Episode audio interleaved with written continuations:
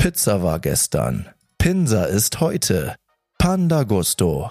Dein Lieferservice in Delmenhorst für knusprige Pinsa, frische Bowls, saftige Burger und leckeren Bubble Tea. Als Dessert probiere doch mal unseren handgemachten Keksteig. Panda Gusto wünscht viel Spaß beim Zuhören.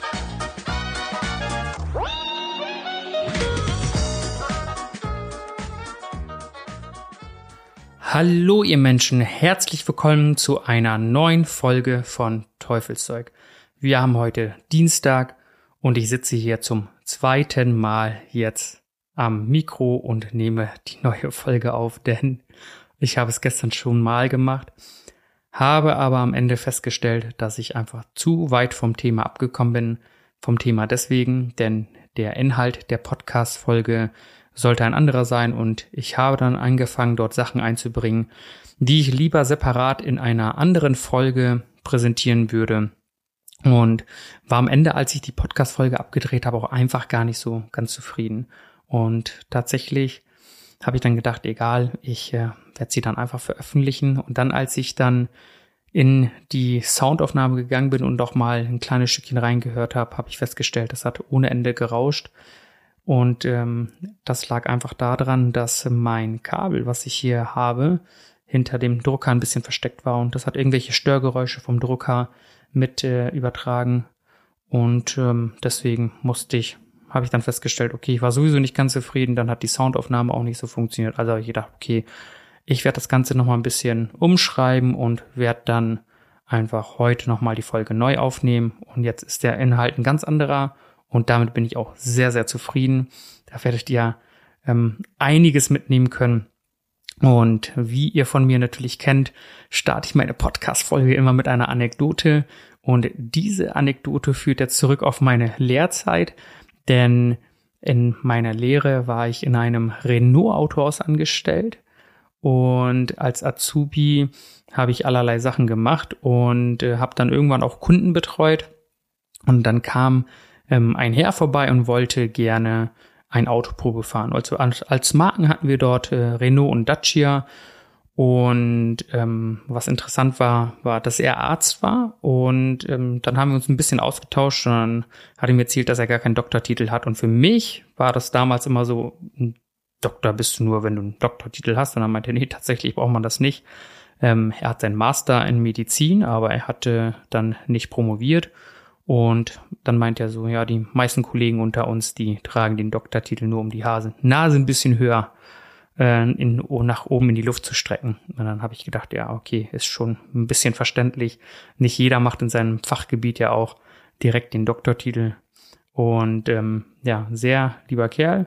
Und dann hat er sich für ein Auto entschieden und wollte es einmal ganz kurz Probe fahren. Und dann meinte ich, okay, dann mache ich ein rote Kennzeichen dran, dann können Sie damit eine Runde drehen. Und er meinte, nein, nein, das ist gar nicht erforderlich. Sie können nämlich ähm, ähm, mich einfach hier auf dem Hofen eben kurz eine Runde drehen lassen. Und dann habe ich gedacht, okay, ja klar, kann er machen. Und was ist passiert? Ähm, ich habe ihn reinsitzen lassen und er meint, ja, äh, Sie können sich gern dazusetzen, dann können Sie mir ein bisschen was dazu erklären. Dann habe ich gedacht, ja, alles klar. Und unser Hof hatte vielleicht eine gesamte Größe, also von der Länge, wo er hätte langfahren können, von 300 Meter. Dann ist er erst in die eine Richtung gefahren. So, da war alles okay. Und als er zurückgefahren ist, hat er einen Burnout hingelegt, mit einem Dacia wohlgemerkt, hat dann volle Kanone Lenkrad eingeschlagen und hat dann Drift hingelegt und hat dann eine Vollbremsung gemacht. Und ich saß da als Beifahrer und ich habe mir gedacht, so, das ist der erste Tag in meinem Leben, wo ein Doktor fast dafür, ein Arzt, sorry, ein Arzt dafür gesorgt hat, dass ich hätte sterben können. Und da habe ich für mich gelernt, ich werde mich nie wieder bei einer Probefahrt mit dazusetzen, weil man vorher nie weiß, was für Fahrer das sind. Und der wollte das Auto wirklich auf Herz und Nieren prüfen. Und das hat er in den paar Sekunden gemacht. Und der hat auch mich auf Herz und Niere geprüft in dem Moment denn ich war einfach wirklich völlig erschrocken von diesem Moment. Ja, kurze Anekdote dazu. Ähm, denn ich habe auch danach immer wieder mal Leute gehabt, die Probe fahren wollten und ich habe einfach für mich gemerkt, dass wenn Menschen möchten, dass ich sie bei dieser Probefahrt begleite, dann liegt es meistens daran, dass sie sehr, sehr verunsichert sind. In dem Falle ähm, war das einfach ein schrecklicher Fahrer, denke ich. Ähm, aber ähm, grundsätzlich habe ich festgestellt, die Leute, die mich dabei haben wollten bei so einer Probefahrt, die waren sehr, sehr verunsichert. Und ähm, da habe ich das dann am Ende mal so gemacht, dass ich die begleitete Probefahrt so gemacht habe, dass ich erst gefahren bin und habe beim Fahren, weil ich das Auto ja kannte, paar Funktionen erklärt. Die Person saß auf der Beifahrerseite. Anschließend habe ich das Auto abgestellt und habe die Person die Probefahrt alleine weiter durchführen lassen, weil danach war mir klar, ich werde nie wieder auf der Beifahrerseite sitzen, denn ich möchte nicht während meiner Arbeit bei so einer Sache verunglücken. ja, deswegen, das ist die Anekdote, äh, die ich euch gerne erzählen wollte.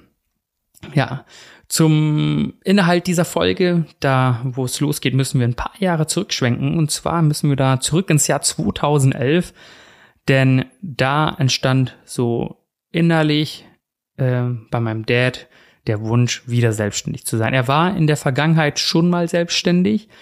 Ähm, da hat es unter, ja, mit wegen verschiedenen Faktoren dann irgendwann nicht funktioniert. Dann hat er den Laden verkauft und hat dann ähm, als äh, Chefkoch wieder irgendwo gearbeitet. Und dann hat er nach paar Jahren der Angestellten-Tätigkeit für sich festgestellt, hm, so viel Geld kriegt er da nicht.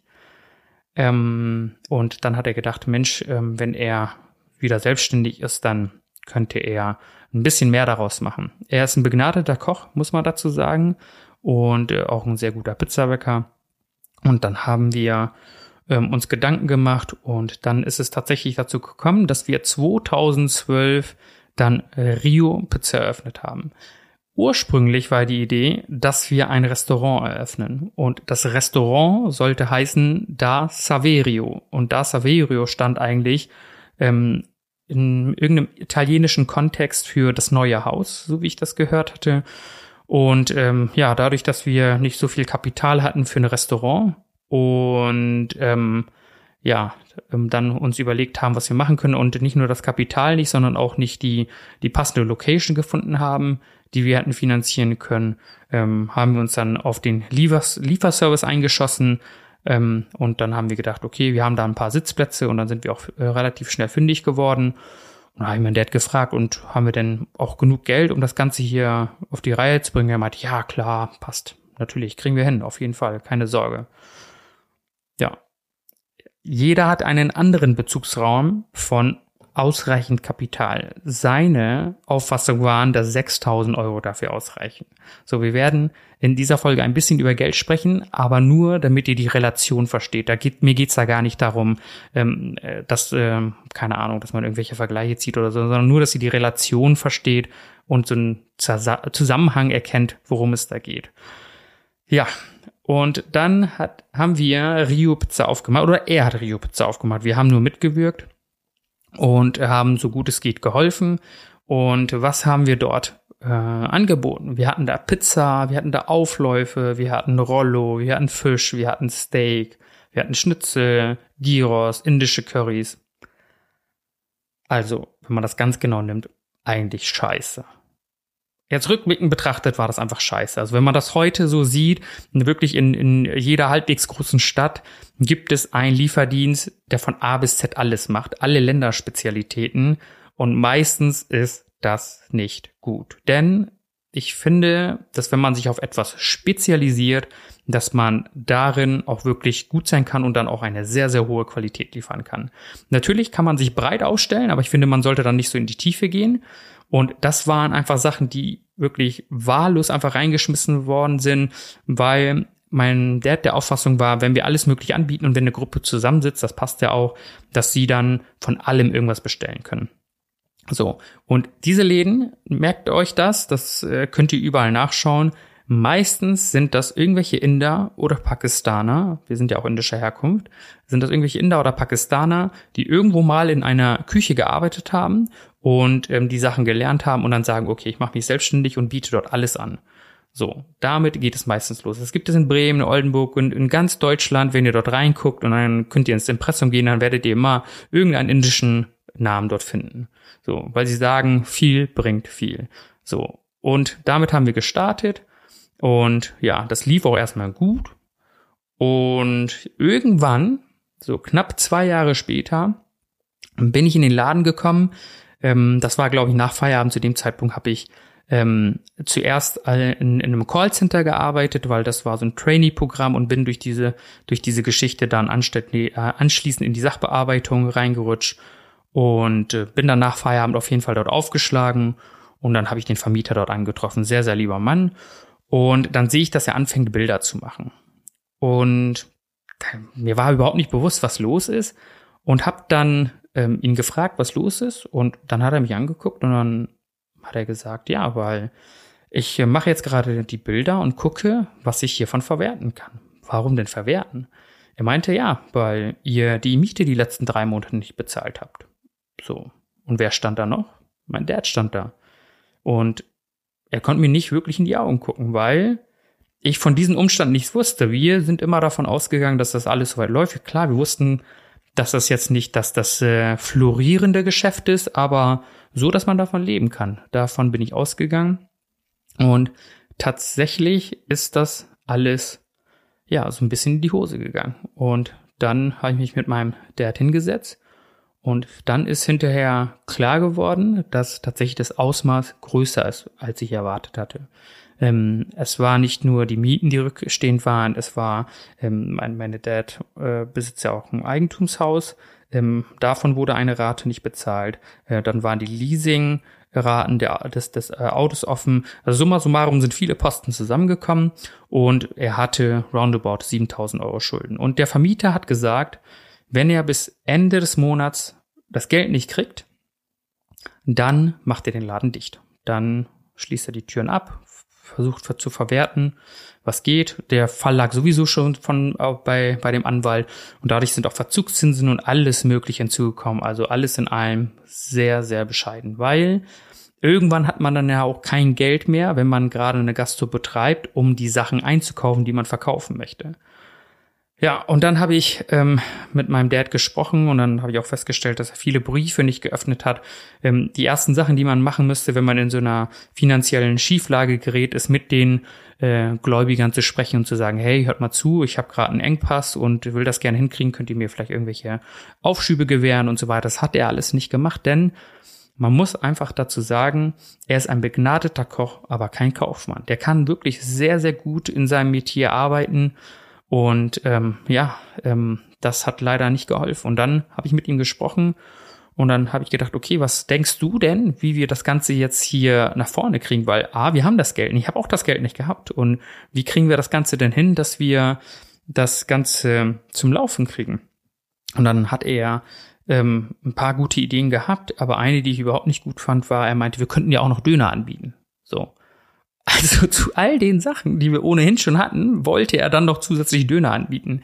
Aber das Problem bei so etwas ist, ähm, selbst wenn die Idee gut gewesen wäre, dass unser Laden gar nicht dafür ausgelegt ist, weil Döner ist so eine Art Thekenverkauf. Man steht vorne, dahinter sind die, äh, die Dönerspieße und vorne hat man den Salat liegen und man kann man alles vor dem Kunden zubereiten. Also das ist, was die Kunden auch sehen möchten in einem Dönerladen. Ja? Das ist, ich glaube, denen wird das ein bisschen suspekt, wenn man sagt, hey, ich will einen Döner haben, dann geht man um eine Ecke und bereitet da irgendwas zu und äh, bringt ihnen dann äh, den Döner, dann können, hätten sie auch das Gefühl, dass es sein könnte, dass das Fleisch vom Vortag ist. Das heißt, die Rahmenbedingungen haben wir dafür auch überhaupt nicht gepasst. Also, und dann habe ich gemerkt, wir stehen mit dem Rücken an der Wand und wir können so nicht weiterkommen. Und mein Dad hat jetzt auch keine wirklichen Ideen. Und warum ist das überhaupt schiefgelaufen? Denn die, das, was er dort als Geschäftskonzept umgesetzt hat, damit ist er auch schon früher gescheitert. Er ist auch mit, mit seiner ersten Selbstständigkeit, das lief gut, aber im, im Laufe der Zeit verändern sich ein paar Gegebenheiten und ähm, da hat er auch den, äh, den Fehler gemacht, dass er am Anfang hat er nur Italienisch, der hatte nur Pizza, Aufläufe, Nudeln und ein bisschen Fleisch gehabt. So was man von einem typischen Italiener kennt. Aber mit der Zeit sind so viele Sachen hinzugekommen und damit ist er einfach gescheitert.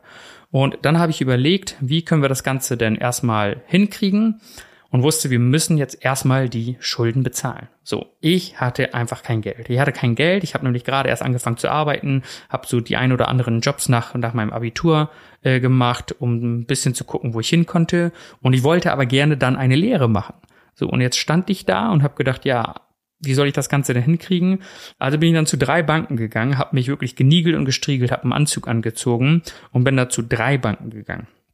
ich nenne jetzt die Namen extra nicht, und bin dorthin gegangen. Bei der ersten habe ich eine Absage bekommen, denn ich habe nur 1000 Euro netto verdient. Das war nichts. Ich habe zu Hause gewohnt, dafür waren 1000 Euro gut äh, bei meinen Eltern, aber ähm, um einen Kredit aufzunehmen, wo du jeden Monat dann auch 250 bis 300 Euro bezahlst, da passt diese äh, Kostenrechnung nicht so ganz.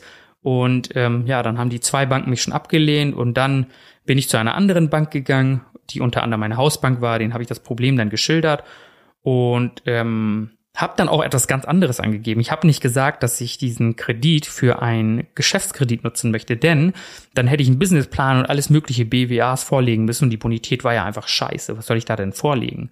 So, und das Geld war ja nicht für mich, sondern das Geld war für den Laden. So, also habe ich einfach gesagt, ich nutze diese 10.000 Euro für die Renovierung. Für die Renovierung bei mir zu Hause. Haben wir da irgendwas aus dem Finger gezogen. So, ja, dann haben die gesagt, ja, wir sind bereit, das zu machen. Die Bonität ist aber jetzt nicht so geil. Ähm, wir wären bereit, ihnen einen Kredit zu geben.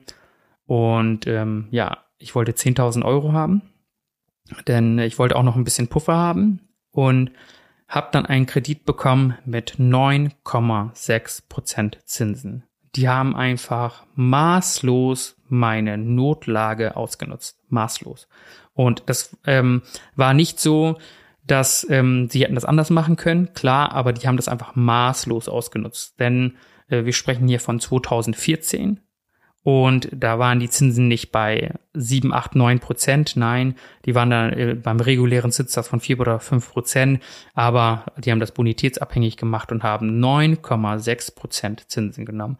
Aber was soll ich dann auch machen? Es war ja so, dass ich den Kredit auch einfach gebraucht habe und dann habe ich mir gedacht, okay, damit muss ich einfach das probieren. Und dann habe ich diese ähm, das Geld genommen und habe dann erstmal alle Schulden bezahlt, habe mit allen Leuten gesprochen und habe dann ähm, um Aufschübe gebeten und so weiter und habe dann so die wichtigsten Sachen alle abbezahlt, so dass wir im Prinzip bei null waren. Dann hatten wir noch ein bisschen Geld für ähm, Werbung und so weiter und ähm, ich hatte noch ein bisschen Geld, um mir ein Auto zu kaufen, denn ähm, ich hatte kein eigenes Auto und ich wusste, wenn ich jetzt hier in diesem Geschäft dann einsteigen soll, dann ähm, muss ich auch mobil sein. Also habe ich von dem Geld tatsächlich mein erstes äh, Auto gekauft und habe dann losgelegt. Ich habe mich dann mit meinem Dad nochmal hingesetzt und habe gesagt, okay, ich bin bereit, dich zu unterstützen. Ich bin auch bereit, diesen Kredit für dich aufzunehmen. Unter einer einzigen Bedingung. Ab heute bin ich hier der Chef. Mehr möchte ich nicht. Du kümmerst dich, dass das Essen gut schmeckt und ich kümmere mich um alles andere. Ich kümmere mich um die Buchhaltung, ich kümmere mich um den Steuerberater, ich kümmere mich um die Mitarbeiter, ich kümmere mich um alles andere. Und ähm, Werbemaßnahmen und Co. Du darfst dich nicht einmischen. Das hat zwei Wochen funktioniert. Original zwei Wochen. Denn das erste, was ich gemacht habe, ist, ähm, die Preise zu erhöhen. Mein Dad hatte daran gedacht, dass er die Preise runter macht. Er hat gedacht, wenn ich sie noch günstiger mache, das wird dafür sorgen, dass noch mehr Kunden kaufen. Ja und nein. Denn was in, in im Zuge dieser ganzen Geschichte passiert ist, wenn etwas zu günstig ist, dann fangen die Leute an, an der Qualität des Essens zu zweifeln. Ganz einfach. Und ähm, das war so der Hintergrund, wo ich dann gedacht habe, hm, blöd gelaufen. Und dann habe ich erstmal angefangen, die Karte zu verschlanken, habe ähm, mich nur noch auf Pizza und Co. konzentriert, also so wieder in diese italienische Richtung und habe alle anderen Sachen geschnitten, die indischen Essen. Ich habe ähm, äh, die Schnitzel rausgenommen, ich habe die Steaks rausgenommen, Fisch rausgenommen und Rollos rausgenommen, alles Mögliche rausgenommen und habe dann wirklich so diesen italienischen Stil in, im, im Zuge gehabt und habe dann gedacht, so okay, ähm, damit können wir das Ganze machen, weil ich gesagt habe, es hat zwei Wochen gehalten, denn in den ersten ein, zwei Monaten, was ist passiert? Tatsächlich ist die Nachfrage runtergegangen. Denn die Kunden, die ja unsere Preise gewohnt waren, wollten dann nicht mehr zu dem Kurs kaufen. Ich habe übertrieben. Ich habe das nicht in 50 Cent gesteigert, den Preis, sondern die Pizza, die sechs, sieben Euro gekostet hat, die hat auf einmal acht oder zehn Euro gekostet. So, also gleich zwei, drei Euro erhöht. Aber ich wollte einfach äh, ein ganz anderes Statement setzen. Ich wollte auch ein ganz anderes Standing, ein ganz anderes Außenbild äh, haben und habe gesagt, okay, das werden wir jetzt machen. Dann habe ich mir noch äh, so eine kleine Werbeagentur hier aus Delmhorst dazugeholt, die dann, mit denen ich ein bisschen gearbeitet habe, weil ich wusste, ich werde nicht alles alleine schaffen. Und dann tatsächlich, so nach drei Monaten, so langsam die Erlösung ähm, wir haben es tatsächlich geschafft, unseren Umsatz zu verfünffachen. Und dieses beschissene Darlehen haben wir innerhalb von drei Jahren abbezahlt. Wir haben wirklich Vollgas gegeben. So. Und das lief auch eine Zeit lang gut.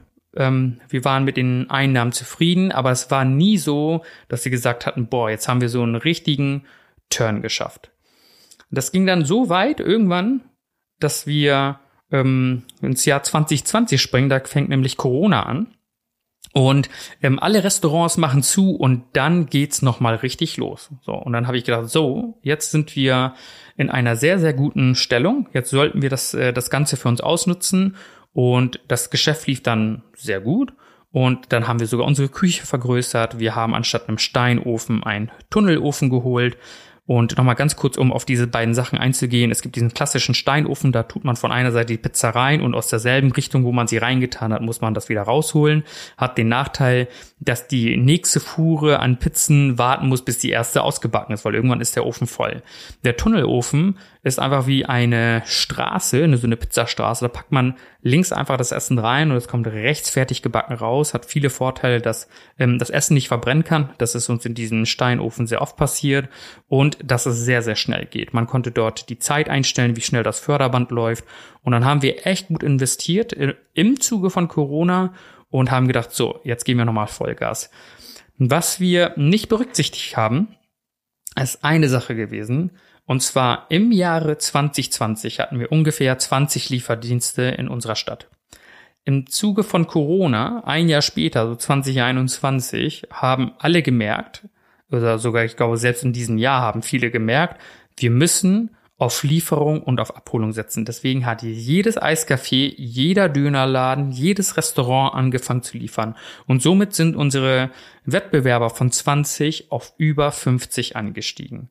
Und da hat es uns wirklich getroffen. Denn wir hatten jetzt einen viel, viel größeren Wettbewerbskreis und hatten jetzt keine Möglichkeit, keine Möglichkeit, uns irgendwie zu verbessern.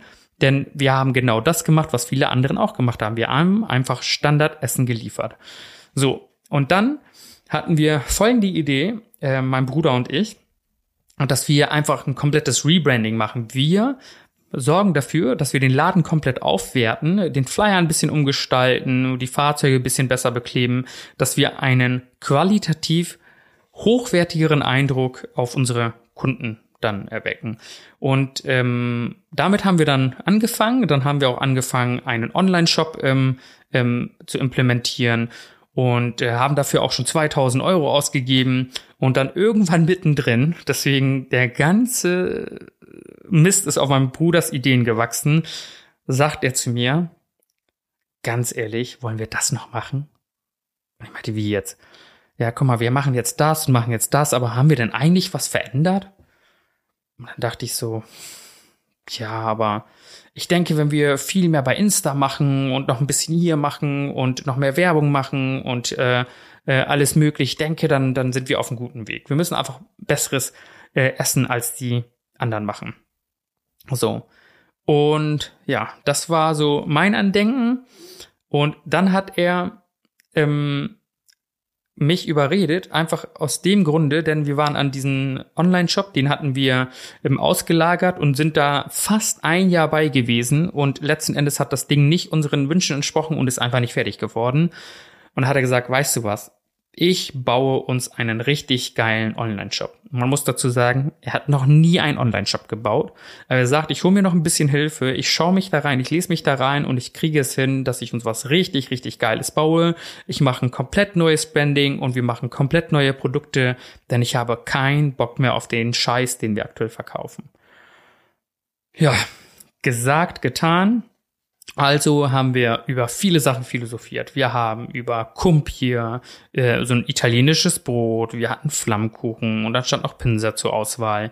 Und dann hatten wir uns auf Flammkuchen eingeschossen, weil ich gedacht habe, hey, Flammkuchen, das liefert keiner in unserer Stadt. Und dann sind wir auch zu einem Flammkuchenrestaurant gegangen und haben uns ähm, äh, mit der ganzen Family und haben uns dann beim Verlassen des äh, Restaurants haben wir uns auch einen Flammkuchen mitgeben lassen und hatten unsere Pizza Warmhaltebox, diese ISO-Box dabei und haben gedacht, hey, wir fahren jetzt ungefähr 20 Minuten nach Hause und wir möchten sehen, wie die Qualität ist, wenn wir das Essen liefern würden. Wir wollten so eine, so ein, ja, so ein Beispiel haben. Dann haben wir das Ding eingepackt, sind nach Hause gefahren, waren in 20 Minuten zu Hause, haben die Packung geöffnet und das Ding war einfach arschkalt.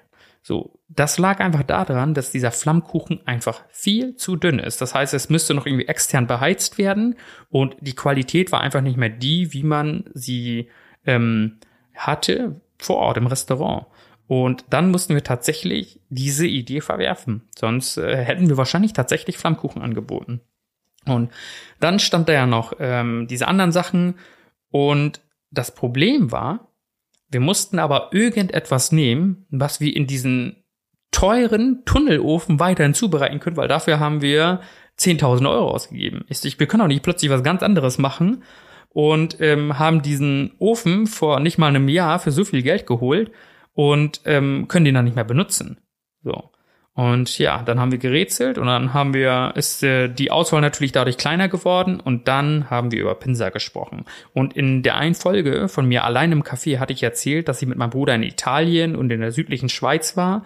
Und dort haben wir gesehen, dass diese Pinsa echt am Kommen war. Die war dort am Boomen und in Deutschland haben auch die ersten ähm, ja, größeren Franchises wie Vapiano und Café del Sol haben angefangen, ähm, Pinsa anzubieten. Die haben einfach Pizza komplett aus dem Programm genommen und haben voll auf Pinsa gesetzt. Und dann haben wir gedacht, okay, wenn die das machen und die Großen das machen, von denen kann man ja mal ein bisschen was lernen, warum sollten wir das nicht auch machen? So. Und ähm, das Problem bei diesen großen Ketten ist, warum muss ich einfach sagen, da muss ich uns selbst einfach loben, die nutzen einfach Tiefkühl vorgefertigten Teig, tief, nichts gegen Tiefkühl, sondern diese Rohlinge, die waren schon fertig und die Qualität entspricht ungefähr einer Tiefkühlpizza. So, ein Kollege hat auch mal gesagt, so, wenn ich äh, ähm, Tiefkühlpizza essen will, dann gehe ich zu Lidl oder sonst wo und hole mir eine Tiefkühlpizza, aber ähm, das sind einfach fertige Dinger. Und dann haben wir gedacht, okay, wir machen das komplett selber. Und dann ging es ja auch um die Positionierung. So, worunter sollen wir denn eingeordnet werden? Weil die typischen Wettbewerbsmerkmale, kann ich euch eben aufzählen, entweder man muss schneller sein als andere, man muss besser sein als andere oder man muss günstiger sein als andere. Und für mich gilt noch was ganz anderes. Für mich habe ich noch einen vierten Punkt. Und zwar ist das, wenn du anders bist als alle anderen. So, du musst dich einfach abheben und unterscheiden. Und das fällt indirekt auch unter dem Punkt besser. Denn wenn du anders bist als alle anderen und dich abhebst, dann bist du besser als die anderen. Das fällt so ein bisschen unter diesen Punkt. Und daher kam diese Idee und dann haben wir gedacht, okay, das werden wir machen. Und jetzt müsst ihr euch vorstellen, dass ähm, die ganz, ganz großen Unternehmen äh, wie Cola und Co., die auch immer sich weiter für die Zukunft aufstellen müssen und immer Veränderungen anstreben.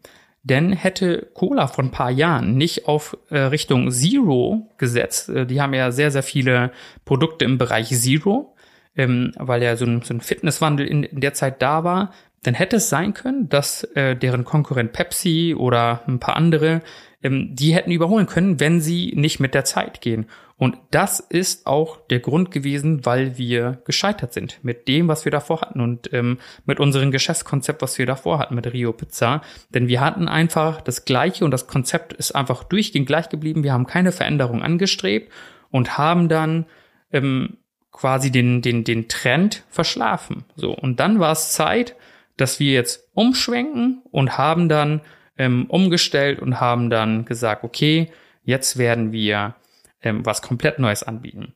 Und unser Slogan lautet niemals normal. So. Und ich hatte gesagt, anders als die anderen. Also haben wir, und nicht ich, da muss ich mich ein bisschen vorausnehmen, denn ich habe das meinen Geschwistern überlassen. Denn ich war einfach super genervt von dem ganzen Thema. Ich hatte schon paar Jahre lang diesen Laden an der Backe und habe gedacht, ähm, ich habe einfach keine Energie, keine Zeit und keine Lust, neben meiner Angestellten-Tätigkeit das Ganze zu machen. Ihr müsst das machen, äh, ich schieß das Geld rein, aber ich, äh, ich kann das nicht begleiten, ihr müsst das machen.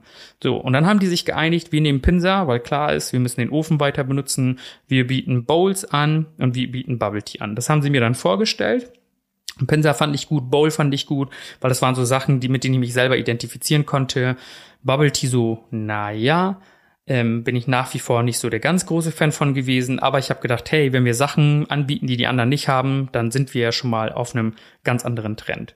So, was unterscheidet denn unsere Pinsa jetzt von anderen, ähm, äh, sage ich mal, Mitbewerbern? Also abgesehen davon, dass es in unserer Stadt wir die einzigen sind, die das machen. Unsere Pinsa besteht aus vier Mehlsorten. Weizenmehl, Dinkelmehl, Sojamehl und Reismehl.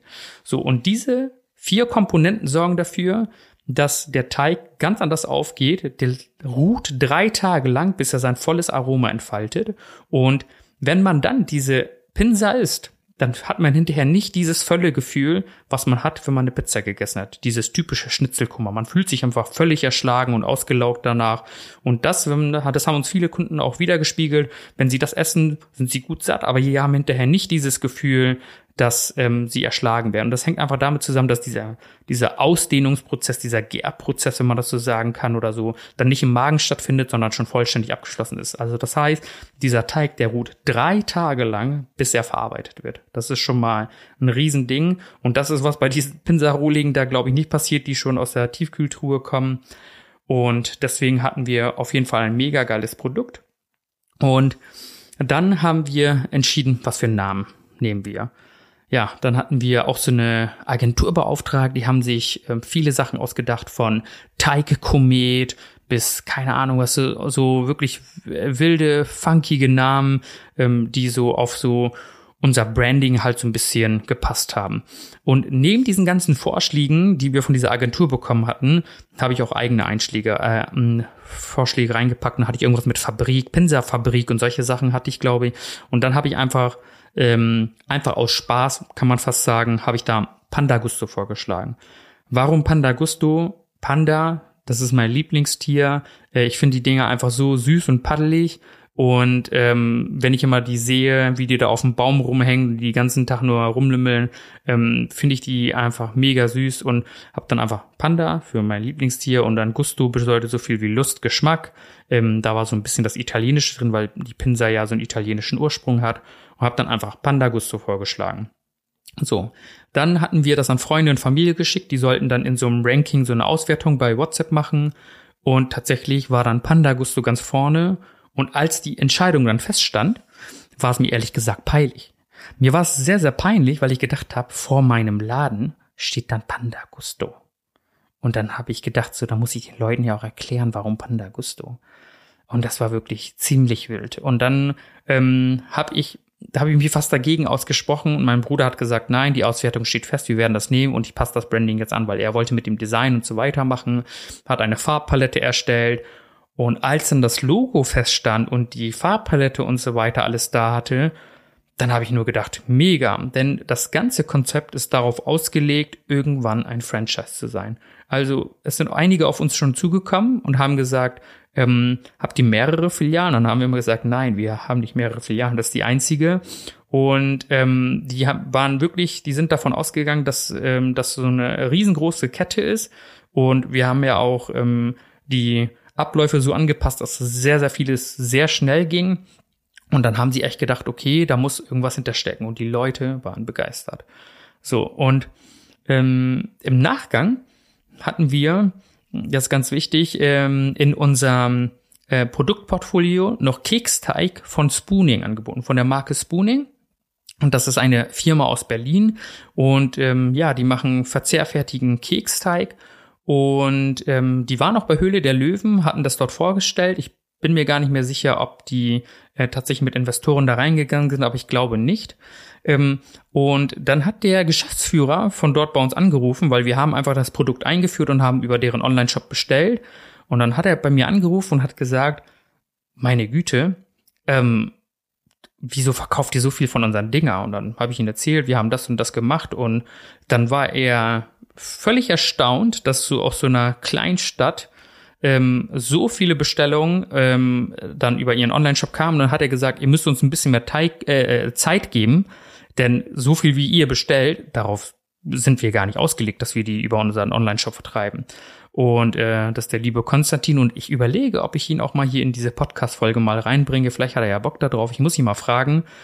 Und dann haben wir ja, dann auch angefangen, diesen Keksteig zu verkaufen und somit haben wir wirklich ähm, etwas Einzigartiges in der Stadt, denn wir bieten wirklich das an, was alle anderen nicht haben. Und damit möchten wir auch weitermachen.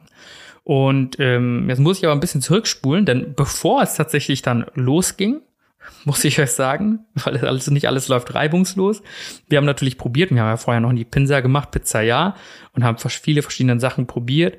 Und dann kam irgendwann mal mein Bruder mit so einem fertigen Produkt, hat es dann mitgebracht, weil wir gesagt haben, wir wollen auch sehen, wie das ist, wenn man das mit nach Hause nimmt. Und dann hat er mir diese Dinger geliefert und ich weiß auch, dass mein Kumpel Dennis dabei war. Wir haben das probiert und wirklich zwei Wochen vor der offiziellen Eröffnung hat das Ding einfach scheiße geschmeckt. Ich habe mir gedacht, das würde ich nicht mal meinen Erzfeind geben. So scheiße hat es geschmeckt. Einfach nur pappig, einfach nur hart. Es hat einfach nur scheiße geschmeckt. Und das Problem war, mein Bruder wollte den Laden so schnell wie möglich eröffnen. Und wir haben uns darauf geeinigt, weil wir noch kein festen Datum, festes Datum hatten. Und da haben wir gesagt, in 14 Tagen muss das Ding jetzt auf sein. Und wir hatten so ein Problem, denn wir hatten noch kein Produkt, das fertig war. Wir hatten natürlich einige Ideen. Wir liefern ja auch mit E-Bikes. Wir hatten noch kein E-Bikes da. Unsere Inneneinrichtung sah scheiße aus. Und wirklich alles war für diese 14 Tage ein echter Run, weil wir haben über ein Jahr lang Vorbereitungszeit gehabt und er wollte das dann endlich launchen. Er wollte einfach endlich an den Start gehen. Und äh, davor haben wir so ein paar Sachen gemacht und wir, mein Bruder und ich und äh, äh, Dennis, wir waren auch zusammen bei einem Event von Snox. Das ist diese äh, dieser Amazon-Händler, der ähm, Socken und Boxershorts und Co. verkauft. Und ähm, das, äh, der Geschäftsführer Johannes, äh, der war da auf der Bühne und hat von seiner Entwicklungsstory erzählt. Und dann saßen wir im Publikum und am Ende gab es so eine Qa-Runde und dann konnten wir ein bisschen überlegen, was wir so machen wollen. Und dann habe ich äh, irgendwann das Mikro in die Hand genommen und habe gesagt, hey, ähm, vielen Dank, äh, ähm, dass ihr diesen Vortrag macht und so. Ich habe jetzt ein, zwei Fragen. Ähm, und zwar, ähm, mein Bruder und ich, wir überlegen, ob wir Liefergebühren nehmen sollen oder nicht.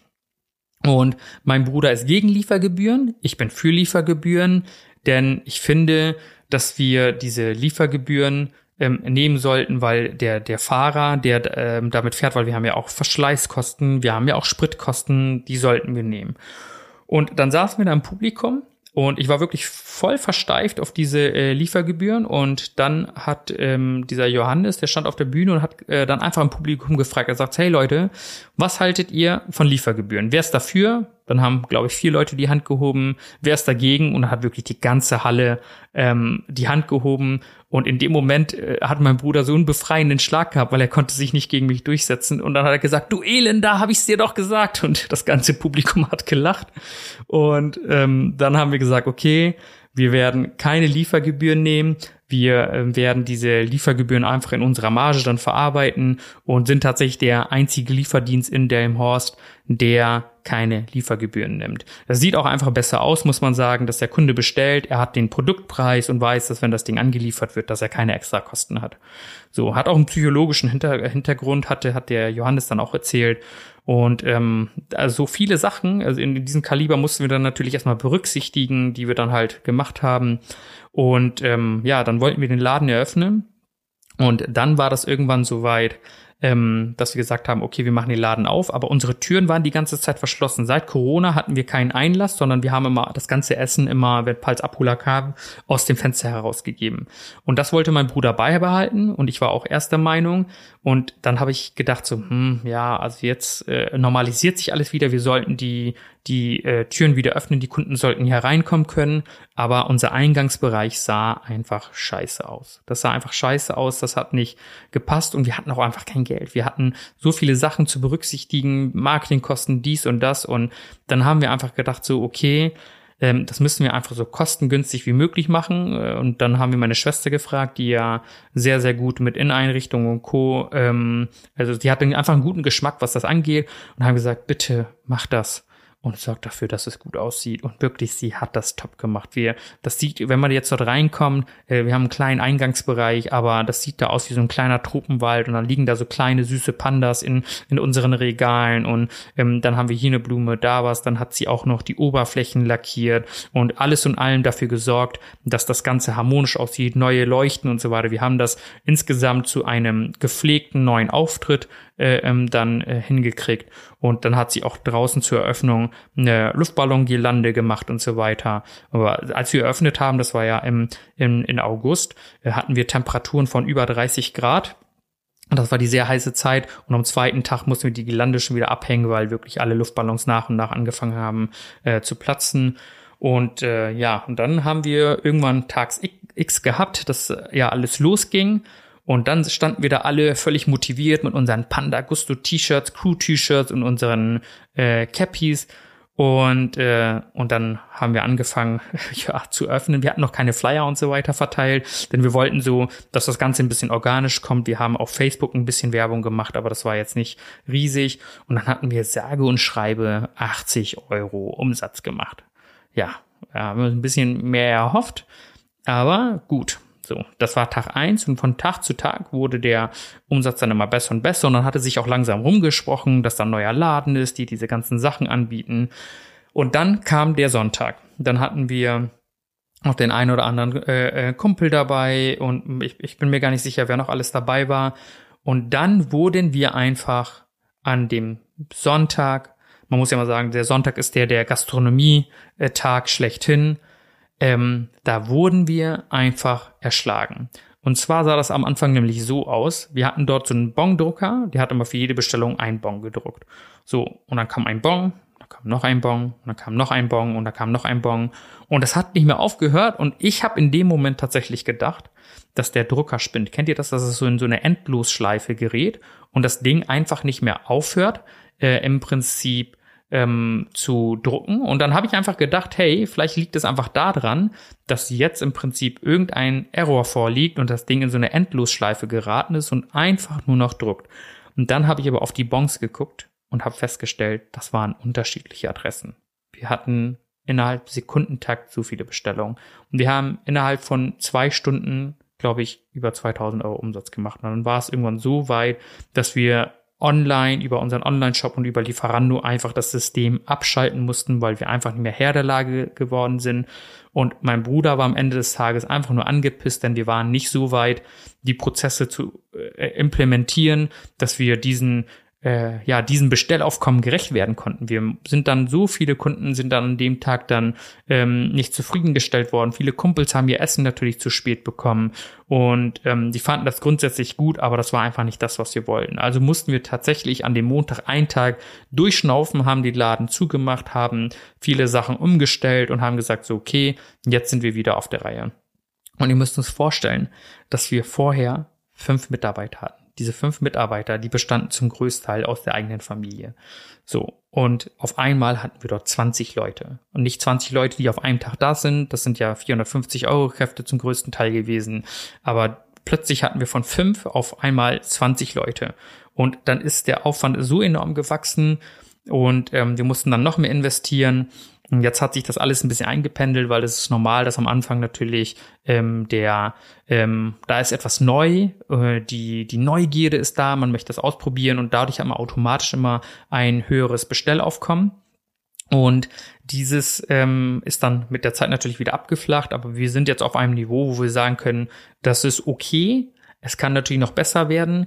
Ähm, deswegen arbeiten wir noch an vielen möglichen Sachen und ähm, dann wird es mit der Zeit auch immer weiter aufsteigen. So, ich habe aber dann für mich irgendwann festgestellt, dass ähm, ich das Ganze jetzt schon mehrere Jahre gemacht habe, aber dafür brenne ich nicht. Das, das habe ich ja auch euch in der ersten Folge gesagt, dass ähm, ich für mich einen anderen Weg gehen muss. Und wenn man das möchte, dass das wirklich funktioniert, muss man sich auf eine Sache einschießen. Also habe ich für mich eine Entscheidung getroffen, die mir sehr, sehr schwer gefallen ist, aber notwendig war. Und zwar habe ich mit meinem Bruder gesprochen, der eigentlich im Bereich E-Commerce und Marketing so ein bisschen selbstständig war. Mit ihm habe ich gesprochen, habe gefragt, hey, ist das was für dich? Weil du hast das Ganze hier ja schon aufgezogen. Man muss einfach sagen, dass er 90 Prozent oder 95 Prozent des ganzen Konstrukts aus dem Boden gestampft hat. Und das Einzige, was ich, wenn man das so sagen kann, ist beigetragen hat, war der Name und einen Überblick über das ganze Geschehen zu behalten und äh, natürlich über das Finanzielle. Aber an und für sich hat er das ganze Ding äh, alleine gerockt, zumindest von der Idee her und von der Umsetzung. Und dann habe ich für mich entschieden und deswegen ist es seit dem ersten Dritten auch amtlich, ist er jetzt alleiniger Inhaber und ich bin im Prinzip nur noch Berater und unterstütze ihn bei den wichtigen Entscheidungen. Und ähm, aber er führt das Ding jetzt komplett alleine, denn ich habe für mich festgestellt, dass ich meinen eigenen Weg gehen muss. Und ähm, jetzt wird er das machen und ähm, ich glaube, ich habe ihn auch sehr, sehr oft ausgebremst, denn er hatte sehr, sehr coole Ideen, die ich unter Berücksichtigung verschiedener Faktoren nicht zugelassen habe, aufgrund von Risiko möglicherweise, weil ich mir dann manchmal auch gedacht habe, hm, soll ich das machen oder nicht? Ähm, und auch unter finanziellen Aspekten dann halt einfach abgeschlagen habe. Und jetzt hat er tatsächlich die Möglichkeit, das ganze Ding so aufleben zu lassen, wie es dann letzten Endes wird. Wir haben auch jetzt sehr, sehr viel Geld reingesteckt. Und es ist einfach so, wir hatten wirklich sehr, sehr viele Rückschläge in der, in der gesamten Geschichte, aber haben es trotzdem immer wieder geschafft, etwas auf die Beine zu stellen, womit wir dann irgendwie wettbewerbsfähig waren. Und meine Message an euch ist einfach egal, wie hoch die, die, wie, wie verzwickt diese Situation ist. Und wenn, wenn ihr wirklich denkt, boah, ich ersauf gerade in diesen, in diesen ganzen äh, To-Dos und den ganzen Stress, ähm, äh, nichtsdestotrotz, man findet immer einen Weg, der ganzen Sache gerecht zu werden. Man muss einfach über, mit den Leuten drüber sprechen. Das habe ich auch mit, äh, mit meiner Family gemacht, denn äh, ich hatte ja meine Angestellten-Tätigkeit und parallel kam dann Panda Gusto und habe mit denen gesagt und habe gesagt, hey, ich, ich kann das alles nicht alleine machen, ihr müsst mich da ein bisschen unterstützen. Und zusammen haben wir das ganze Ding gewuppt gekriegt. So, wie oft saßen wir ähm, abends, gerade in den ersten ein, zwei Wochen, saßen wir abends bis zwei, drei Uhr mit Kumpels, Kollegen und so weiter in meinem Wohnzimmer und haben überlegt, boah, wie können wir das ganze Ding rocken, wie können wir das besser machen? Und vor allem, als wir angefangen haben, diese große, ähm, ähm, ja, Zahl an Mitarbeitern einzustellen, wie kriegen wir es überhaupt hin, nächsten Monat das Gehalt zu bezahlen? Und wirklich, wenn man in, in, in diesen Moment kommt und merkt so, der Druck steigt, dann wird plötzlich der Körper ich, ich kann es nicht sagen. Man fängt an, wirklich ähm, Sachen zu erfinden. Man sagt immer, Not macht erfinderisch. Und plötzlich, wenn man in diese Situation kommt und sagt, hey, ich weiß nicht, wie ich das Ganze stemmen soll, und wenn der Körper unter, unter diesem Druck ist, dann entstehen plötzlich völlig neue Ideen. Und darauf bin ich sehr, sehr stolz, dass das geklappt hat.